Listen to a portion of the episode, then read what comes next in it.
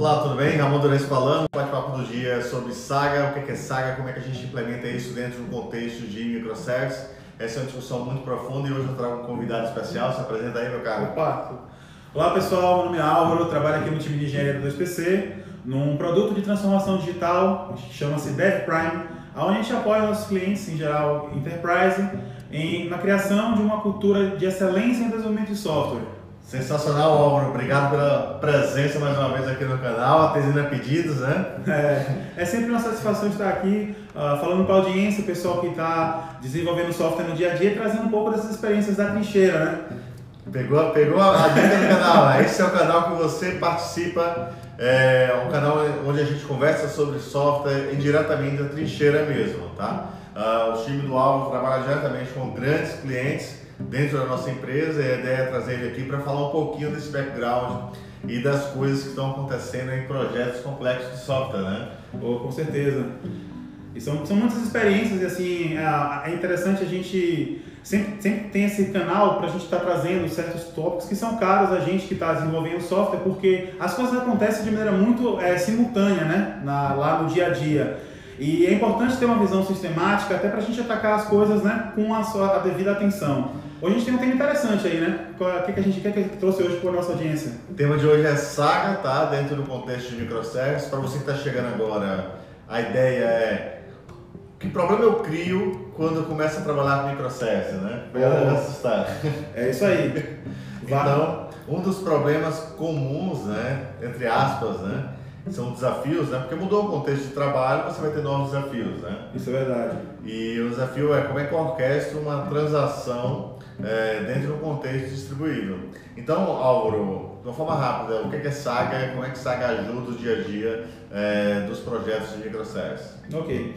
Bom, é, Saga é um pattern que existe dentro de um cenário em sistemas distribuídos é, justamente para lidar com o contexto transacional. Né? Antes a sua aplicação era um bloco só, agora ela está distribuída em várias aplicações e você tem operações que são é, realizadas em diversas etapas por serviços distintos. Para você ter uma integridade, você ter uma consistência dos seus dados, você precisa de processos transacionais. É aí que entra a saga. Bacana. Traduzindo para vocês, tá? Você que traduziu o Álvaro aqui. é, mas a, a ideia é justamente suportar nesse desafio, né? Imagina que no modelo monolítico, né? O que acontece? Você faz uma transação no banco e grava no banco. Imagina agora que você tem 10 microservices com fluxo e cada microservice tem um banco de dados. Onde é que fica a transação, Álvaro? A sua transação ela vai ser uh vai ser virtualizada, vamos dizer assim. Você tem a transação ainda, ela existe, é um processo transacional. No banco de dados você criava uma transação, você fazia várias etapas né, de, de mudança de estado e você concluía a transação ou você desfazia a transação. A, a saga ela se apresenta, uh, tem, tem dois modelos mais é, bom, você pode dividir a saga em dois modelos, vamos dizer assim. Um no qual cada microserviço ele conhece o flow, então ele sabe quem vem antes dele, o que vem uh, depois dele. E é, é, cada um é autônomo, né, no sentido de que todos eles são capazes de, de a, a continuar a transação. Né? Esse é um modelo ah, coreografado, né? construção coreografia, porque cada bailarino, cada microserviço conhece o, o que o outro vai fazer. Né? Ah, tem, tem essa, essa visão de que você tem vários pontos que podem falhar, mas que os outros vão continuar funcionando, que isso é uma vantagem desse modelo. E tem um segundo modelo, né, que é o modelo orquestrado, o modelo orquestrado, você tira dos microserviços o conhecimento sobre o flow, né? Cada microserviço sabe só sobre o que ele está fazendo. Ah, e há um outro microserviço, né, que é o microserviço orquestrador de Saga, que vai conhecer o flow e que vai ah, coordenar essa, vai, core, vai, core, vai coordenar, né? orquestrar, vai orquestrar. Orquestrar, orquestrar é, chique, né? é, vamos falar com, com um termo gourmet. Da, da gourmet e de mercado ele vai orquestrar essa, essas transações, né? De modo que os microserviços se concentrem em fazer as suas ah, transações, né? Bacana. Então deixa eu resumir aqui esse bate-papo até esse momento, né? No modelo antigo, é, monolítico, o que acontece? Você faz a transação, ela grava no banco. Como você agora vai ter vários microservices, cada um com seu banco de dados diferente, como é que você orquestra toda essa transação que vai acontecer entre bancos de dados, inclusive diferentes, né, Alba? É, isso é verdade. Persistência poliglota é uma realidade. E é não- real. É real, você não, não tem que ter medo disso. Mas independente da abordagem de persistência, você tem essa demanda de, é, como o Alvo colocou, orquestrar é, essa transação, porque pode ser sucesso e pode ser uma falha, né? Isso é verdade. E agora tem uma coisa interessante para quem é de banco de dados raiz mesmo, né? Que para, nesse momento pode estar pensando, Ramon, eu achei engraçado que você falou, nossa, quer dizer que eu vou ter uma transação em bancos de dados de fabricantes diferentes? Vai! Abre um, um biguinho, é um biguinho É, ele tá pensando, biguinho, e faz uma. deixa um, um código SQLzão aberto assim desse tamanho, e atravessa bases de dados distintas, é, encaixa todos os microservices na fila, né? tá? deve ter gerado uma, uma minhoca, agora uma pulga na, na, na cabeça. E essa é uma das pegadas também quando você está lidando nesse novo mundo desses sistemas distribuídos, que é resolver novos problemas que você não estava acostumado. Né? Mas depois que você entra nesse contexto, as coisas ficam naturais, né? Isso é verdade. É só uma questão de você usar a ferramenta certa para fazer a coisa certa, né? Eu até complemento, usar a estratégia certa, né? É perfeito. Fica mais gourmet. Até porque ferramentas evoluem. Gostei da, da- da- da- Aham. dessa, de- dessa, dessa chamada, porque muita, muitas vezes a gente que é tecnologia se concentra na ferramenta. E se você pensa só na ferramenta, você vira refém da ferramenta, né? Você fica preso à ferramenta. E se você foca na estratégia, você pode ir alternando diversas ferramentas e elas vão surgir. É, dá um exemplo aí rápido para o pessoal materializar do cenário orquestrado. Bom, do cenário orquestrado, hum, é interessante, por exemplo, vou comprar uma passagem aérea, vai, é um exemplo bem, bem, bem fácil de, de materializar, né? Pra, você precisa de um... Todo exemplo do Álvaro é passagem aérea, tá? Não, não, Eu gosto, é uma, não se incomodem não, tá? eu gosto de viajar. Aqui é piada interna no time dele. Todo mundo. Ah, Álvaro, manda um exemplo da passagem aérea, né? Eu me sinto confortável, eu gosto. Mas vamos pensar, gente. Ah, você está viajando para uma praia no Nordeste e você precisa de um hotel, vai alugar um carro e para chegar lá você precisa de um avião, tá? Então você tem, ó, num cenário em sistemas distribuídos, você vai ter um microservice que vai reservar a tua passagem aérea, um microservice que vai ver a disponibilidade e vai alugar o teu quarto e um terceiro microservice que vai alugar o, seu, o carro que você vai usar para poder rodar na cidade, né? Aham. Isso é distribuído. Ah, cada um vai resolver uma parte, né, um step, um passo dessa transação, e você tem uma visão de todo que é trip, né? Que é, aí eu falo os termos de. Olha, eu tô com medo, hein? É uma... Como é que fala? É uma trip. Legal. Que é, que, é o, que é a saga, né? Que é a transação como um todo.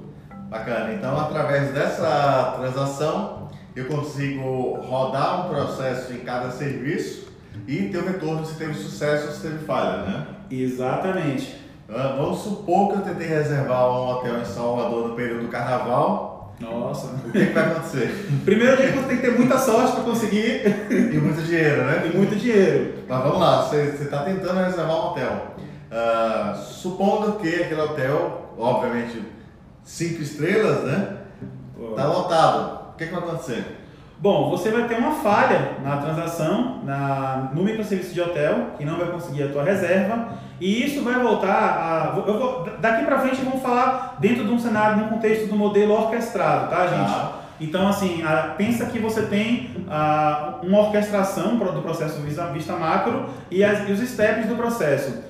Para quem toma conta da transação, para o teu orquestrador da saga, ele vai saber que naquele step de reserva de hotel houve uma falha, mas uma falha de regra de negócio, né? Pode ser uma falha física também, que você não conseguiu porque o serviço estava indisponível, mas pode também... Falhou, né? Falhou. Independente, falhou. Perfeito. Simplifica melhor. Uma falha. Dentro dessa falha, o que, que vai acontecer? É, você, vai, você não consegue completar a transação, você não vai poder ficar lá sem um hotel. Então a, a saga ela vai desfazer o, o step de, por exemplo, se você conseguiu reservar o carro e você conseguiu reservar a passagem aérea, a saga vai cancelar. Porque é importante, até é interessante essa questão da falha do hotel, porque a gente fala em steps, pessoal, mas os steps eles não precisam acontecer sempre de maneira sequencial, tá? Você pode ter uma saga, você tem no mundo real, no, business, ah, sagas que acontecem dois passos ao mesmo tempo, tá? Uma árvore, né? Um flow.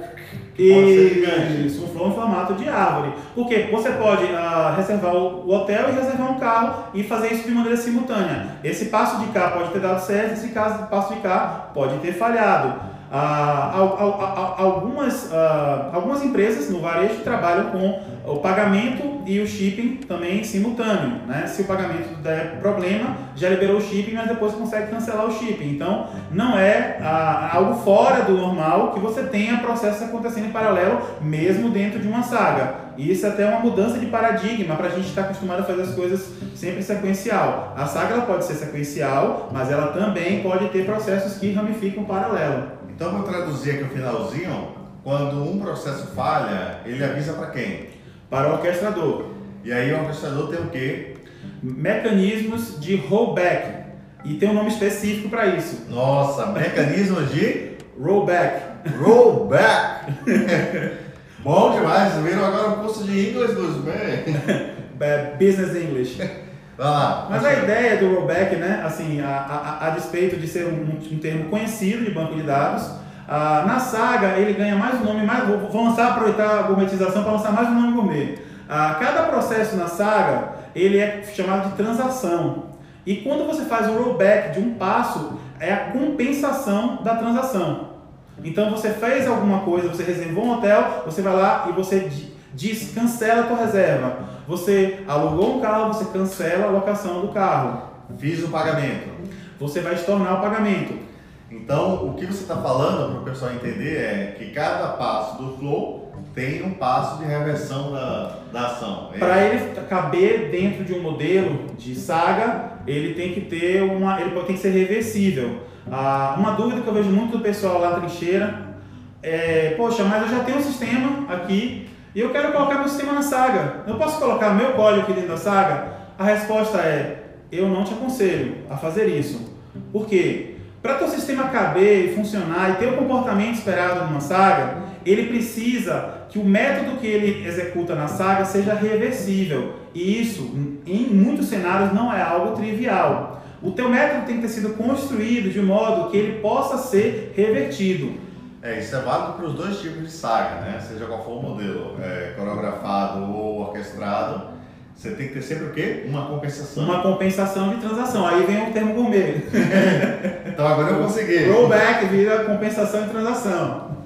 Bacana. É, mas na prática, imagine o seguinte, que eu resolvi colocar nesse, nesse seu workflow que você falou? Workflow workflow é, de saga. Eu resolvi colocar agora um fluxo de pagamento que não tinha na tua trip. Certo. Uh, como é que acontece na prática aí com o meu orquestrador e com a minha operação que está em andamento, tá? A galera está trabalhando e agora eu coloquei mais um passo. Agora eu vou advogar em favor do modelo orquestrado.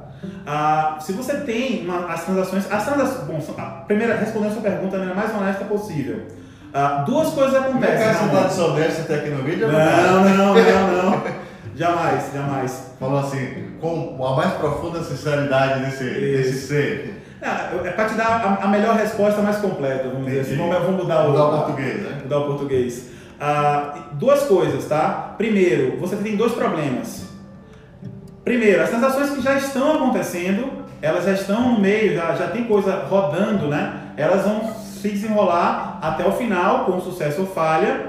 E as novas transações que passarem, uh, que forem criadas a partir do momento que você colocou esse serviço adicional, elas vão ter um novo flow. E essa é uma das grandes vantagens do modelo orquestrado, pessoal. Porque se você, se você coloca, como cada microserviço ele não conhece o flow, né, o workflow, o flow, é, você pode adicionar novos serviços e só o orquestrador que vai ter que lidar com isso. Você não impacta nos demais microserviços, eles continuam funcionando normalmente. Então, se você coloca uh, um pagamento, vamos supor no nosso exemplo de passagem aérea.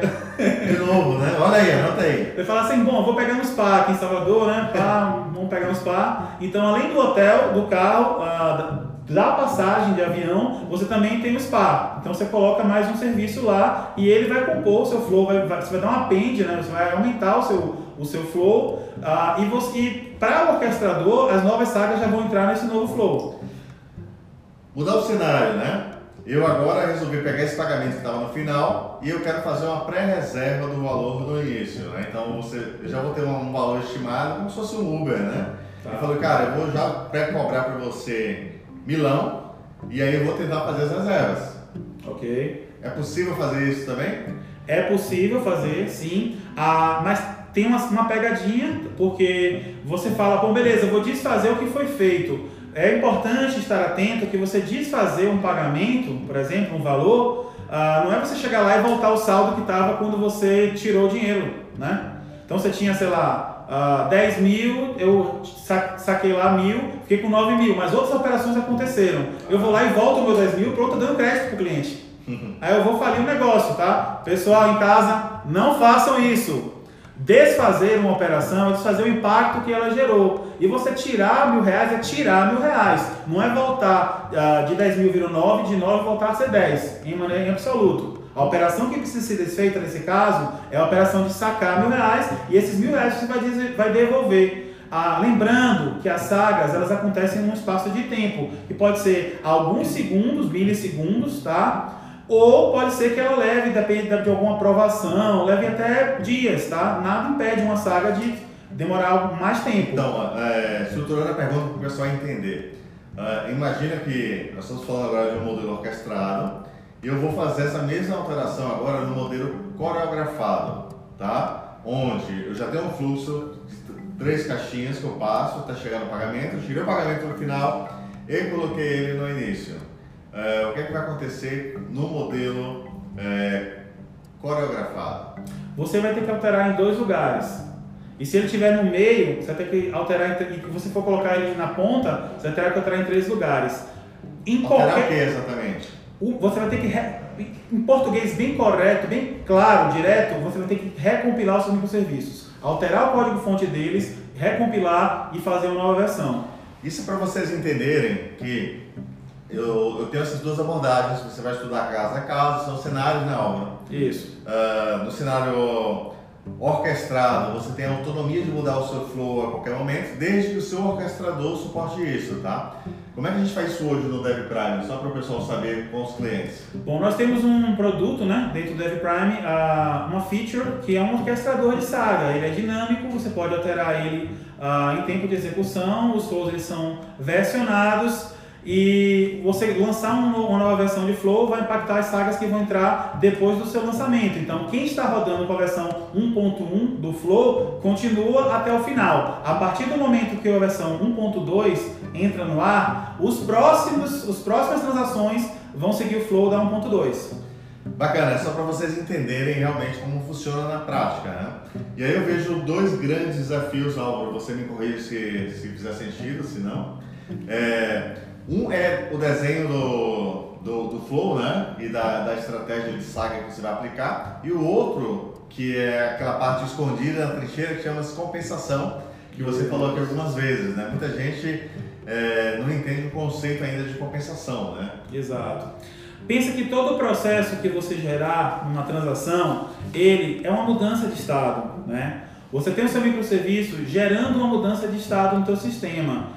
E quando você é, quer desfazer essa transação, você precisa desfazer a mudança de estado. Né? Então você precisa construir funções né, que desfaçam a alteração de estado provocada pela transação. Essas são as funções de compensação de transação. É importante lembrar que quando a gente fala em compensação de transação, a gente está falando de rollback. Tem dois pontos que eu queria chamar a atenção, Ramon para o pessoal lá, é, que está nos assistindo. Primeiro ponto, você fazer uma compensação de transação, ela, você faz isso num rollback? Sim, você faz isso num rollback. Mas também o seu cliente pode desistir de uma compra, tá? Teu cliente pode falar, não, eu não quero mais esse produto, eu quero cancelar. Desistir da viagem, né? Para o pessoal entender. É. Eu, eu, você fez uma reserva para mim, com hotel, com carro, com, com seguro viagem, e aí eu, ah, eu desisti, não vou mais para essa viagem. Perfeito. Eu vou clicar no botão e vou existir. O que, é que vai acontecer na visão do orquestrador e dos microservices? Perfeito. Na visão do orquestrador e dos microservices, Ramon, a, ao cancelar a viagem, o cliente está startando um processo de rollback, que trocando em miúdos é uma sequência de compensações de transação, tá? Então, compensação de transação, ela não acontece só de forma automática. Ela pode ser requerida pelo usuário que quer cancelar uma compra, que quer cancelar uma viagem, né? E e Dá um trabalho, né? Então, essa é a parte que ninguém conta, é engraçado, né? É uma parte que todo mundo gosta de falar muito, não, a saga é um processo no gourmet. Aqui a gente é gourmet, mas a gente é lixeira. e, e, se não fizer, você não vai, não vai cancelar, né? E não existe, né? Você fez um não. processo, o usuário também pode desistir do processo, né? E é uma experiência, né? Se você não está fazendo uma, uma, estratégia de aplicação para atender o cliente, esquece, né? Para, desliga o vídeo e vai embora. É isso aí. A ideia é, é você entender que quando a gente está falando de microservices, está falando de uma nova estratégia, é uma estratégia de gerar valor, né? Isso. Não somente uma estratégia de alta performance, uma estratégia de agilidade no negócio, mas tem que ter também uma visão que você iniciou um processo, o seu cliente tem que poder cancelar com segurança esse processo, né? Exato. Mas eu quero que você traduza assim na prática, de novo, na visão do orquestrador. Eu falei, cara, eu desisti dessa saga. Qual é o raciocínio do orquestrador? Bom, para o orquestrador, assim, primeiro a, saga é um processo assíncrono, tá? A transação no banco de dados é síncrona, a saga é assíncrona. Na visão do orquestrador, ele cancelar uma transação significa enviar a mensagem para todos os envolvidos para que eles façam as respectivas compensações de suas transações. E o, o, o ponto é, interessante, como a gente agora está no mundo assíncrono, Ramon, é que a gente pode mandar todas essas mensagens ao mesmo tempo, por exemplo. Sensacional, né? Então, todos os microservices das suas instâncias vão fazer aquele trabalho que é necessário para fazer aquela compensação e vai reportar, né? De maneira independente, todos reportam para a Saga, que vai guardar essas variações de estado e vai gerar né, um status da transação como um todo. Viva Event Driven, né, Álvaro? Dentro de uma estratégia de Event Driven Architecture. Isso, isso é fantástico, é lindo, tá? Eu, eu garanto a vocês que é é uma experiência fantástica. Assim, a gente vê de tudo, mas quando você faz um processo desse e a gente aqui nos testes clica na API e fala assim, não, desisti. E aí o cara manda, é, avisa para o mundo, né, para o universo, olha, essa operação aqui ela não existe mais. Todas as partes interessadas vão tomando as suas respectivas ações, né? Vão consumindo e reagindo a esses eventos. Ah, assim, posso falar como coração de dev, que trabalhar com Event Driven Architecture é, tem, tem dois momentos. O primeiro é que tudo é esquisito, tudo é estranho, tudo é diferente. E você fala, nossa, mas eu não preciso fazer isso agora. Não, não é você que vai fazer. É uma outra parte do teu software. Nossa, mas meu trabalho acaba, começa a partir desse momento, então você fica um pouco confuso. É natural. E o segundo momento é quando você começa a trabalhar e gerar valor com isso. E aí, assim, a, a sensação, a, a qualidade da tua entrega, por você ter isso de maneira assíncrona, de você ter isso de maneira autônoma, de você fazer mudanças é, no negócio de uma maneira tão incisiva e você gerar tão pouco impacto, você chega no segundo estágio, que é aquele momento em que você olha e fala: Meu, como eu vivi sem isso até hoje. É, eu digo assim: tem um propósito, né? É. Você está desenvolvendo uma nova estratégia com um propósito. E o, o, o bacana disso tudo é que você consegue gerar muito mais valor para o negócio, não? Isso é bacana. E é uma, é uma exponencial, né? Quanto mais você avança, com me, menos trabalho, você vai gerando mais uh, valor, porque as coisas já estão preparadas, né? Para você alterar, para você uh, adicionar features. Isso é muito legal. Você aproveita os eventos. Álvaro, Álvaro é, no meio desses steps, eu consigo adicionar um step do meu legado? Fazer uma perguntinha aqui em off, tá? Não me dê porrada. Nunca não. ouvi isso na minha vida. Não existe legado. Olha, ó, vamos lá, gente. Ah, qual é a questão? Eu entendo que o legado é importante, entendo que ele tem um papel no ecossistema e ignorar a presença dele é ingênuo. Depois tem até um vídeo sobre o programador ingênuo, né? Os Segue a série, né? Segue a série, né? Mas o ponto é que se o teu software não foi pensado para fazer uma compensação de transação, você colocar ele dentro de uma saga, ou pior, você forçar por cima do que está construído, né? um, um, top, né? Você criar um, uh, um, um, puxadinho né? para que ele funcione dentro de uma compensação de transação, você vai gerar lixo no banco de dados, você não vai ter consistência. É importante você pensar que cada tudo isso que a gente está falando, quando o Ramon fala em geração de valor, ah, para a gente mais técnico, talvez não tenha é, um sentido tão profundo quanto quando você olha o todo, você tem um sistema que tem várias partes, várias pessoas trabalhando, e se você tem um cliente consumindo esse sistema, né? usando o seu sistema. E quando você fala em geração de valor, Ramon, ah, não sei se fica muito claro para as pessoas mais técnicas, mas o ponto é que você tem ah, coisas que são muito delicadas e que podem gerar um problema exponencial, né? Então você tem cuidado com cada etapa porque ela, ela, ela tem que estar dentro de uma estratégia. O software de hoje não trabalha sozinho. As equipes, não é cada um fazendo o seu software e, e não existe o um mundo. Não, existe o um mundo, o mundo interage com você e se você não tiver uma estratégia para lidar com essas interações, você não gera valor. Se eu, um dos meus stacks, Álvaro, é fiz uma requisição de um, de um processo e ele está demorando. Tá. O que, é que pode acontecer nessa história aí? Pode acontecer o que o seu negócio precisar que aconteça, tá? Ah, por exemplo, se eu tiver um time to live, se eu tiver, mais um termo gourmet. Nossa, vou embora agora, acabou o vídeo, tá? Pessoal, quem ainda não deu um like, dá um like, inscreva-se no canal, like, like aí. Se inscreve no canal, participa nos comentários, compartilha no Telegram, Facebook, WhatsApp, falta algum? Não. Hum, Skype? Skype não. É, compartilha aí, galera. É muito importante a participação de vocês no canal Rede Insight. Seguir outros vídeos também. A gente tem uma playlist só sobre microservices, direto da trincheira, discussões do cenário enterprise. É muito bacana a sua participação nesse canal, tá? Uh, nós estamos falando aqui sobre sagas, sobre estratégias, sobre modelos coreografados e orquestrados, uh, cenários do dia a dia, cenários que vão fazer é, parte né, da vida de quem for implementar Verdade. uma estratégia de microservices, dos sistemas distribuídos e com insights de quem está vivendo, tá? Aqui é o dia a dia, né? É. Pessoal, assim, um, um, aquele paradigma. Você, vou falar uma coisa assim chocante. Você vai trabalhar um código que vai interagir com o código de outra equipe. Você não fez tudo sozinho. Tem outras pessoas trabalhando com você e elas vão pensar diferente de você. E se você não tiver uma guia, né, uma estratégia que conduza essa interação, vocês não vão se falar. Então, a, a saga é um exemplo bem bacana porque ela envolve muitos times, tá? é, é normal, dentro na trincheira, que você tenha times distintos trabalhando em cada microserviço.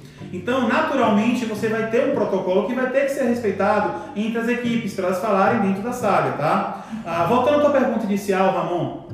Sobre, não, nem lembro. sobre o tempo de duração. Lá, volta o vídeo. Rewind, rewind, rewind. Pronto, continua. Ah, o tempo de duração da saga, tá? Você, é, é, é comum em alguns cenários que você tenha um tempo de duração da saga onde ela automaticamente cancela a transação. Tá? Ah, legal. Depende da, da Depende do, do negócio. negócio. Depende do negócio. Então, assim, se você. Uh, essa saga, ela, eu tenho um tempo de aprovação. Ou você confirma, por exemplo, eu vou falar de um. Vou, só para mudar um pouquinho, vamos falar de passagem aérea. Ah, tal. você uh, reservou um um avião você não pode ficar segurando, né? Aquele, a vida toda, tem um tempo de vida do, tem tempo de vida, da reserva. Então aquilo vai expirar, tá? Então, assim, qualquer cenário que vocês possam trazer de business, em que aquela reserva vai expirar, né? Que aquele, aquele processo, se ele não se completou, ele vai expirar, você vai ter o cancelamento, que traduzindo agora todo mundo em casa já sabe o que significa, vai gerar uma sequência de compensações de transações. Essa sequência de compensações de transações é o processo de rollback da tua transação. Legal, o que, é que você achou desse bate-papo? Coloca aí nos comentários. E eu quase que esqueço, nós temos um grupo chamado RD Insight, o link também vai estar aqui abaixo para você ser atualizado sobre novos vídeos, novas estratégias direto à trincheira. Aula, é, para concluir esse tema, tá? que é um tema bastante longo, bastante interessante, daria para passar horas aqui discutindo, né? trazendo cenários. Coloca cenários de saga aí também que você está visualizando agora é, nos comentários mas imagina que um step falhou. Só é possível eu ter uma saga onde um step falhou? Você quer dizer uma saga parcial, parcial né? Uhum. Ah, bom, você pode, sim, a resposta é sim, tá? Você pode ter algo que não é trivial para o processo. Ah, vamos supor que você está consumindo serviços distintos, né? Vamos pegar nosso, só para fins didáticos aí. Ah, eu, tô, eu reservei um hotel, eu reservei um veículo e eu reservei uma passagem aérea. E esse, esse exemplo em particular, Ramon, para essa pergunta é interessante. Porque se você cancela, uh, se você não consegue o avião, você não consegue nem chegar lá. Né? Ah. Então não adianta você ter o hotel e você ter o spa e você ter uh, o, o, aluguel do carro, porque você não consegue chegar na cidade de destino. Uhum. Mas se você não consegue alugar o carro, você consegue concluir a sua saga porque você consegue chegar e consegue estar no hotel. E de repente optar por usar o Uber lá, né? Usar o Uber lá. Ou pegar uma locadora local. Perfeitamente, mas nesse cenário, o teu orquestrador vai informar um status de que aquela saga aconteceu com ressalvas, né? Inclusive, em alguns clientes há a necessidade de quando há ressalva, inicia-se uma segunda saga, tá? para uma transação onde o cliente vai escolher um outro carro, aquele modelo de carro não atendeu, ou alguma mudança que ele queira fazer é, oriunda de uma falha, né? Por exemplo, é bem comum isso. Cara, eu quero um carro grande porque eu tenho três filhos, ou sei, eu, eu quero ficar confortável. E aí eu não tenho aquele modelo de carro, eu falo, bicho, não temos nenhum carro nesse, nesse padrão. Você aceita pegar um carro um pouco menor? E aí o cliente vai interagir e falar, não, eu aceito, né? É, pense agora no cenário, só para concluir para o pessoal entender, onde eu, eu, a minha reserva depende de todas as pontas, né? Eu, eu tenho várias pontas no meu, na minha trip que eu preciso atingir como sucesso. É, uma dessas pontas falhou. Né? Na prática, resumindo, o que acontece com essa falha, já que eu estou com um monte de reserva feita? Bom, essa saga, essa, essa é, vou responder isso Esse na ótica... Esse você vai falar para quem falhou? De orquestrador dentro de uma ótica de orquestrador, né? Ah, o orquestrador vai saber que esse microservice falhou e ele vai analisar o flow para aquele tipo de falha, qual é o passo que ele tem que tomar. Né? Se o teu passo for dar um rollback na saga toda, ele vai dar um rollback na saga toda. Se o teu passo for ah, um outro flow parcial, ele vai iniciar um outro flow. Legal. E no cenário coreografado é muito parecido, porém é, cada microservice vai perceber isso aí no universo do, da, do Event Driven, né? Isso. E vai tomar suas decisões. Só que aí ele vai conhecer, ele vai, você vai ter lógica de decisão sobre como se comportar no flow do negócio, né? Sobre como lidar com o flow, como o negócio funciona em um microserviço que, microservice que estaria lidando só com uma coisa. Então você. Ah, Acopla uma responsabilidade. Há um nível, há um nível exatamente de acoplamento de responsabilidade. Não... E aí tem que ter uma preocupação muito grande com isso. Exatamente. Ah, modelo, Aumenta a complexidade, né? No modelo orquestrado você tem essa. Mais liberdade, mais autonomia, perfeito. E principalmente o cenário que é comum e parece que não é, mas vai ser, é essa inversão de flows do negócio, né? A área de negócios fez uma análise e identificou que tem que mudar um dos, um dos fluxos se você tiver um cenário tradicional, você vai ter que derrubar tudo e publicar de novo, né? Exato. E a chance de, de, de você, num, num cenário com pressão e prazo curto, a chance de você ter algum problema é maior. Então, aí cabe, muitas empresas adotam, que é atualizar simplesmente o flow e os microservices vão ter um fluxo de trabalho diferente, porque para ele tanto faz, né? Ele vai receber aquela demanda, vai processar e vai dar a resposta, sucesso ou falha e aí o orquestrador toma todas as decisões. É, isso aí, é essa a ideia. Legal, show de bola. É, você está participando da discussão sobre saga em microservices. É muito legal você trazer sua opinião aí no comentário, suas dúvidas para a gente discutir e até gerar um outro vídeo também é, sobre o tema. Álvaro, para fechar o vídeo sobre saga, alguma coisa complementar para a gente fechar essa discussão? Bom, uma coisa complementar que eu, eu, eu sinto do pessoal da trincheira é, assim, você não pode ensinar alguém que nunca usou uma ferramenta, uma estratégia, uma coisa disruptiva e esperar que ela vá usar com moderação. Nós, nós seres humanos não somos assim, tá? Se você está fazendo, ah, sei lá, descobrir um pattern novo, descobrir uma técnica nova, estou usando ela para tudo que eu estou vendo, é, é, humano isso, tá? Você não está errado de pensando assim. Você está agindo com um comportamento natural. Só que assim, posso te trazer algumas é, feridas, né? Alguns alguns calos nas mãos da, da, do, que, do resultado disso. Ah, primeiro ponto, gente, você não cria uma saga porque você acha bacana fazer uma saga. Será? Não, não, não façam isso. É chique, né? É, é, é chique, é intuitivo, às vezes você é o cara justamente da equipe que for fora da saga, a equipe do lado está fazendo a saga e você está ali, nossa, mas eu preciso de uma saga. Calma. Veja se você realmente precisa de uma saga, veja se a tua atividade vai no sentido de ter uma transação distribuída ou não, tá? É, muitas vezes não, né? Exatamente. Eu acho que às vezes, ah, não só especificamente Saga, ok? Você tem outras discussões, não vou entrar nos assuntos, mas tem alguns patterns que são chiques e gourmets né, nesse cenário de microservices e as pessoas querem fazer porque o pattern é chique, porque eu quero ter no currículo, porque eu quero ser conhecido na empresa como o cara que implementou aquele pattern. E a Saga cai também nessa seara, tá? Então, use Saga quando você precisa de Saga. E quem é que sabe se você precisa de Saga ou não? Participe das jornadas de Domain Driven Design dentro do teu ambiente de trabalho, tua equipe, veja se seu negócio, ah, se na visão do business da tua empresa, aquele negócio realmente é transacional. Sensacional, eu acho que esse finalzinho aí é sensacional. Tem um vídeo sobre DDD aí, a gente vai lançar outros em breve também, porque é muito importante, é, você fechou aqui, cara, cheguei a arrepiar com chave de ouro. A decisão da SAC é uma decisão de negócio, não tem que ser uma decisão de tecnologia.